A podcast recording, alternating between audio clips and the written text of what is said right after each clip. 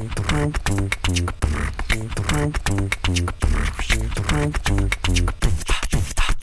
you.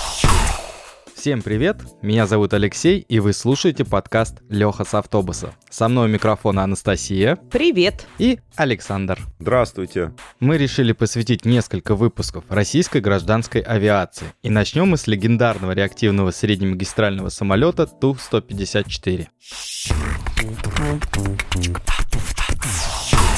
Ту-154 – советский, а позднее и российский среднемагистральный самолет. Самый массовый реактивный авиалайнер в СССР.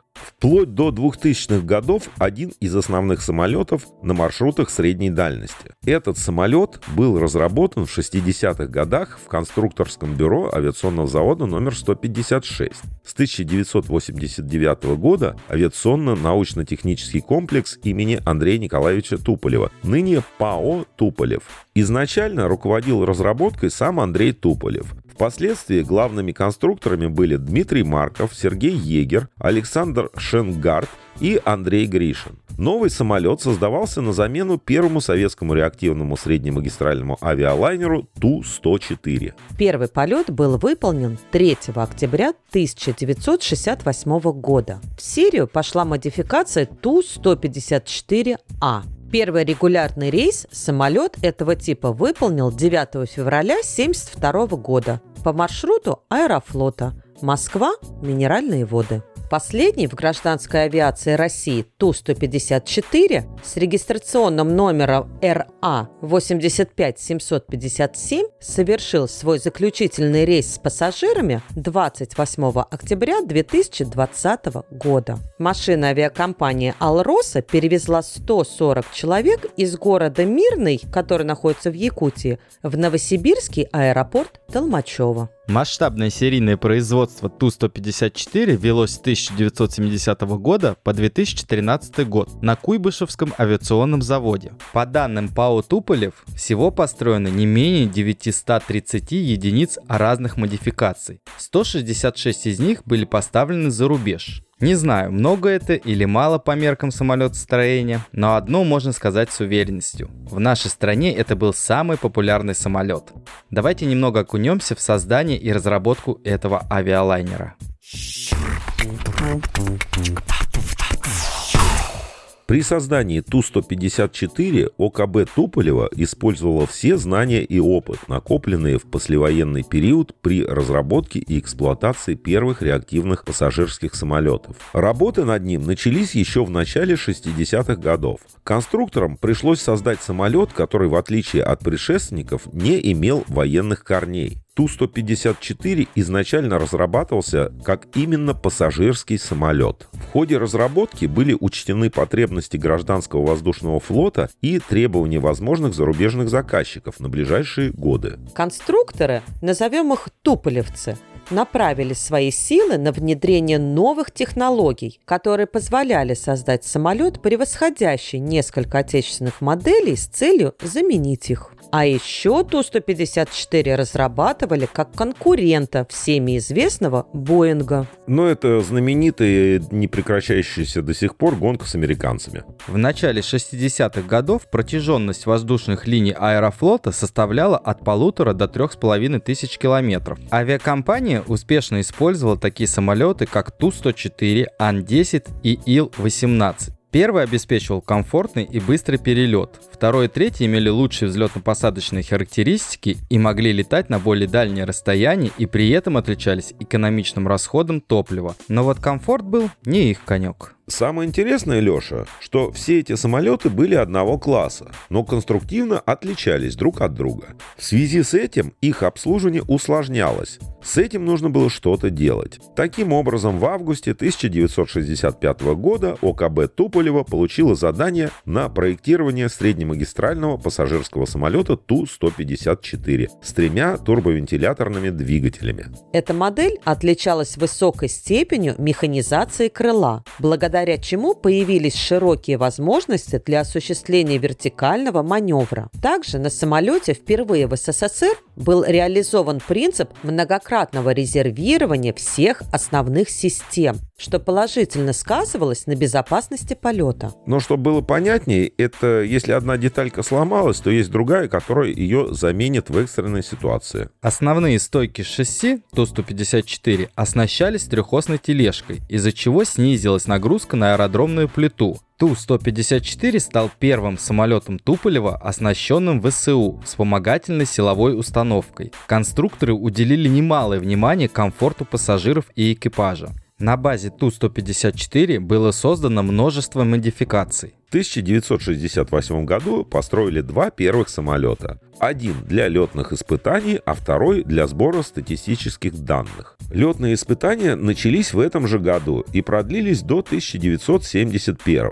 Но несмотря на то, что в 1969 году самолет находился на стадии испытаний, его все равно смело показывали на салоне в Ля Бурже. Чуть позже начали испытывать предсерийные самолеты этой модели на линиях Аэрофлота. Было задействовано 6 самолетов. Ту-154 поступил во Внуково в конце 70-го года. И уже в мае 1971 года он начал перевозить почту из Москвы в Тбилиси, Симферополь, Сочи и Минеральные воды. В начале 1972 самолет совершил свой первый регулярный рейс. Ту-154 показал отличные летно-технические характеристики и в 80-е годы стал самым массовым самолетом аэрофлота. Тушки летали не только по всему Советскому Союзу, но и в страны Европы, Африки и Азии. Мы вам немного рассказали, как появился этот замечательный самолет, а впереди нас ждет рубрика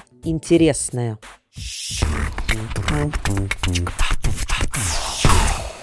С момента начала проектирования до момента выкатки самолета прошло менее трех лет, что очень быстро для разработки самолета такого уровня. Несмотря на то, что самолет проектировался как пассажирский, в него были заложены характеристики, обеспечивающие быстрое переоборудование в военный. В частности, на Ту-154 была применена тележка основной стойки шасси от разрабатывающегося параллельно бомбардировщика Ту-22М, что в случае необходимости позволило бы эксплуатировать самолет на плохо подготовленных аэродромах. Ту-154 стал первым советским пассажирским самолетом, оснащенным АПСУ, точнее АБСУ, точнее автоматической бортовой системой управления – она позволяла выполнять автоматический полет по запрограммированным участкам, автоматическое выдерживание заданных параметров, автоматический заход на посадку с использованием автомата тяги, а также в режиме штурвального управления помогала пилоту и сглаживала ошибки, что также влияло на безопасность полета.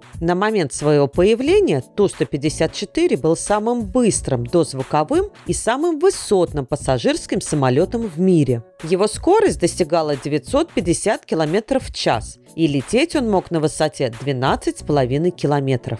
Ту-154 стал первым в мире самолетом, на котором были установлены криогенные двигатели для работы на жидком водороде. Самолет получил обозначение Ту-155. В процессе полетов было установлено 14 мировых рекордов. Кстати, дальнейшим развитием Ту-155 стал Ту-156, самолет с двигателями, работающими на сжиженном природном газе. Аналогов данных самолетов нет до сих пор. Кстати, что, наверное, самое главное для пассажиров, этот самолет отличался невероятной надежностью. Даже в условиях кризиса в сложные 90-е годы авиакомпании эксплуатировали этот самолет практически без полноценного обслуживания. Также Ту-154 знаменит своей крепкостью конструкции. Известен случай, когда из-за отказа приборов измерения скорости самолет перевели в снижение с вертикальными скоростями до 100 метров в секунду, что на порядок превышало стандартные скорости снижения и вывели в посадочную конфигурацию с огромной перегрузкой. Самолет получил деформации, был списан, но пассажиров и экипаж не угробил. Невероятный инцидент произошел с Ту-154 7 сентября 2010 года. Самолет, выполнявший рейс из Якутска в Москву с отказавшими системами управления, навигации и радиосвязи, приземлился на заброшенную в лесу вертолетную площадку, прорубил в деревьях 200-метровую просеку и остановился остановился в болоте. При этом самолет получил незначительные повреждения, а пассажиры отделались испугом. За 45 лет было выпущено более тысячи самолетов. Именно поэтому с ними связано наибольшее количество катастроф и происшествий. Всего потеряно 73 лайнера. В авариях погибло 3263 человека. Из последних катастроф стоит отметить польский Ту-154, разбившийся под Смоленском в 2010 году. В том самолете находился президент Польши со своей женой, а также множество высокопоставленных чиновников. Все они погибли. На данный момент в мире летают всего 17 самолетов Ту-154, а для пассажирских перевозок используется всего два самолета, и летает на них северокорейская авиационная компания. На всякий случай этим самолетам в этом году исполняется 46 лет. Также 9 самолетов Ту-154М летают в ВВС Китая. Один Ту-154М летает в иранской авиакомпании, по одному в Казахстане и в Киргизии. Несмотря на то, что в России этот самолет уже не используется, один экземпляр все же летает. И приписан он к летно-исследовательскому институту имени Громова. Его можно увидеть на международном авиасалоне в городе Жуковский Московской области. Несколько самолетов находятся на хранении в разных авиакомпаниях компаниях мира. Я думала, что они уже все утилизированы, а оказывается еще до сих пор остаются в строю. Получается, более 50 лет Ту-154 покоряет небо. Легендарный самолет. Мы с Сашкой летали лет 12-15 назад, точно не помню, в Сочи.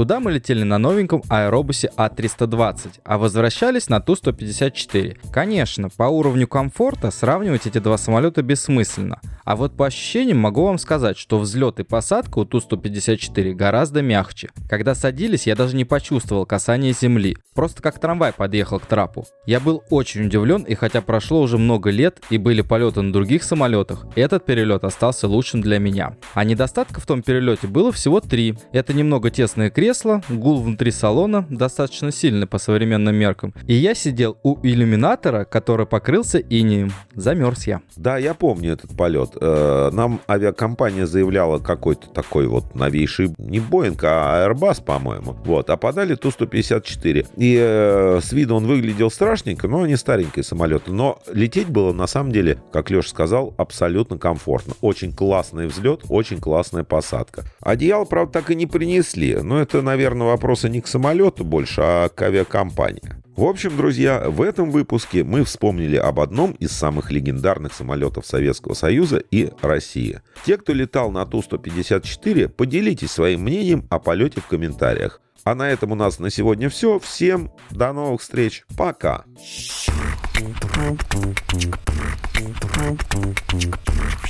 Thank you.